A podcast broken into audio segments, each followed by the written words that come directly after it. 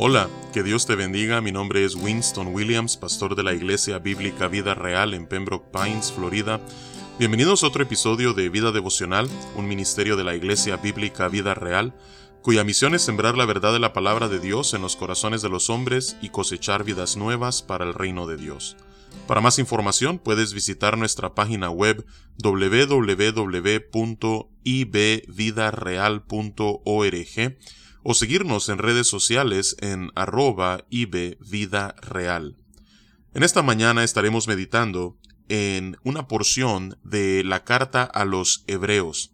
Estamos en la temporada de Adviento, mientras preparamos nuestros corazones para lo que es la celebración de la Navidad, el 25 de diciembre, y al mismo tiempo miramos hacia el futuro eh, en anticipación a la segunda venida de Cristo Jesús. Es decir, celebramos su primera venida y anticipamos su segunda venida. Y de eso se trata esta temporada. Y una de las implicaciones de la primera venida de Cristo Jesús, tal como estuvimos viendo ayer cuando Él nació en aquel pesebre en Belén, vemos nosotros una de esas implicaciones en el capítulo 12, versículos 1 y 2 de la carta a los Hebreos, y es en esa porción en la que emplearemos nuestro tiempo en este día. Dice la palabra de Dios, Por tanto, nosotros también, teniendo en derredor nuestro tan grande nube de testigos, despojémonos de todo peso y del pecado que nos asedia, y corramos con paciencia la carrera que tenemos por delante, puestos los ojos en Jesús, el autor y consumador de la fe, el cual por el gozo puesto delante de él sufrió la cruz, menospreciando el oprobio, y se sentó a la diestra del trono de Dios. Que Dios bendiga su palabra. En el capítulo 11 del libro a los Hebreos que precede a esta porción que acabamos de leer, el autor nos ofrece una lista, lo que se conoce como el Salón de la Fama de los héroes de la fe y vemos cómo por la fe ellos vivieron una vida de obediencia que trajo gloria y honra a Dios y aunque en sus vidas no vieron el cumplimiento necesariamente de todas las promesas de Dios, aun así puesto sus ojos eh, y colocando su esperanza en lo eterno, soportaron toda clase de padecimientos mientras buscaban obedecer y seguir la voluntad de Dios durante su peregrinaje sobre la tierra. Así es que, viendo a cada uno de estos héroes que nos han precedido y siendo ellos un objeto de inspiración, motivación para nosotros hoy en día, entonces dice el versículo 1, por tanto, nosotros también, teniendo en derredor nuestro tan grande nube de testigos, esos testigos fieles que se mencionan en el capítulo 11, despojémonos de todo peso.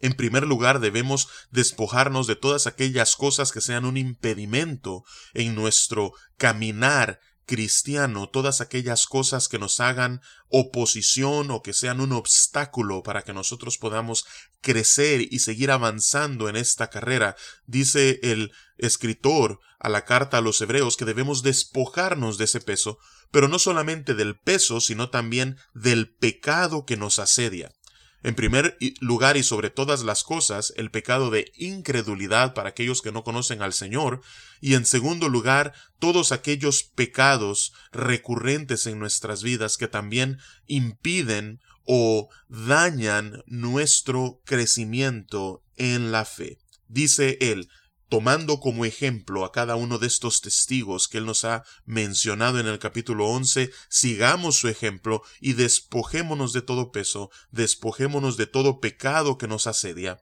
y corramos con paciencia Así como esos atletas que están en una maratón y se han despojado de todo peso para poder ser eh, contendientes al título, así como aquellos que corren en las Olimpiadas buscando poder ganar y terminar la carrera, así nosotros sigamos corriendo con paciencia, con resistencia, con perseverancia, mientras seguimos hacia adelante y corramos esta carrera que tenemos enfrente nuestro Eso es la exhortación que nos hace el escritor a los hebreos.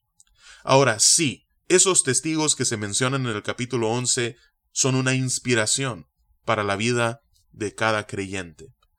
Pero hay un ejemplo supremo que es al que nosotros debemos seguir y es en quien debemos fijar nuestra mirada. Dice el versículo 2 que mientras hacemos esto, que pongamos nuestros ojos en Jesús, quien es en primer lugar el autor y en segundo lugar el consumador de la fe. Es decir, es el que dio origen a nuestra fe, a nuestra salvación. Él es el autor de esa salvación, pero al mismo tiempo no solamente es el que lo originó, sino quien también lo consumó en la cruz. Es por eso que cuando colgaba sobre el madero dijo consumado es antes de entregar el Espíritu, porque él había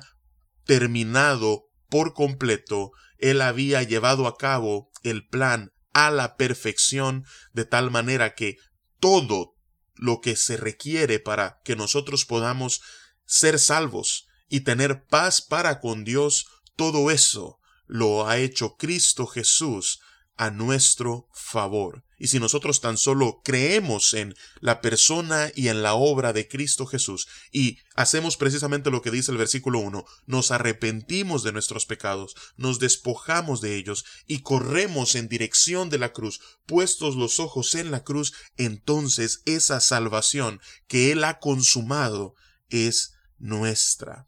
Ahora, tenemos un ejemplo de paciencia, de resistencia y de perseverancia en Jesús. Porque dice el versículo 2 que Jesús hizo esto y lo hizo por el gozo puesto delante de él. Fue por eso que él estuvo dispuesto a sufrir la cruz. Y no solamente estuvo dispuesto a sufrir la cruz, la muerte de un criminal, sino que además él menospreció el oprobio, él menospreció eh, cuán humillante eso era para él, siendo sin pecado, siendo santo, siendo el Hijo de Dios. Él eso no lo tuvo en cuenta. ¿Por qué? Como dice aquí el autor de la carta a los Hebreos, por el gozo puesto delante de él. Así es que Jesús, sabiendo que después de él padecer, sería exaltado y se sentaría a la diestra del trono de Dios con sus ojos puestos en esa realidad, él sufrió la cruz, él menospreció el oprobio por el gozo que ese hecho, el saber que no solamente su sacrificio traería salvación a cada uno de los elegidos de Dios, sino que además él sería exaltado hasta lo sumo y se sentaría a la diestra de Dios en las alturas, por el gozo de eso él prácticamente no tomó en cuenta. Él menospreció el oprobio y sufrió la cruz. Así es que él lo hizo eso voluntariamente. Vemos en este pasaje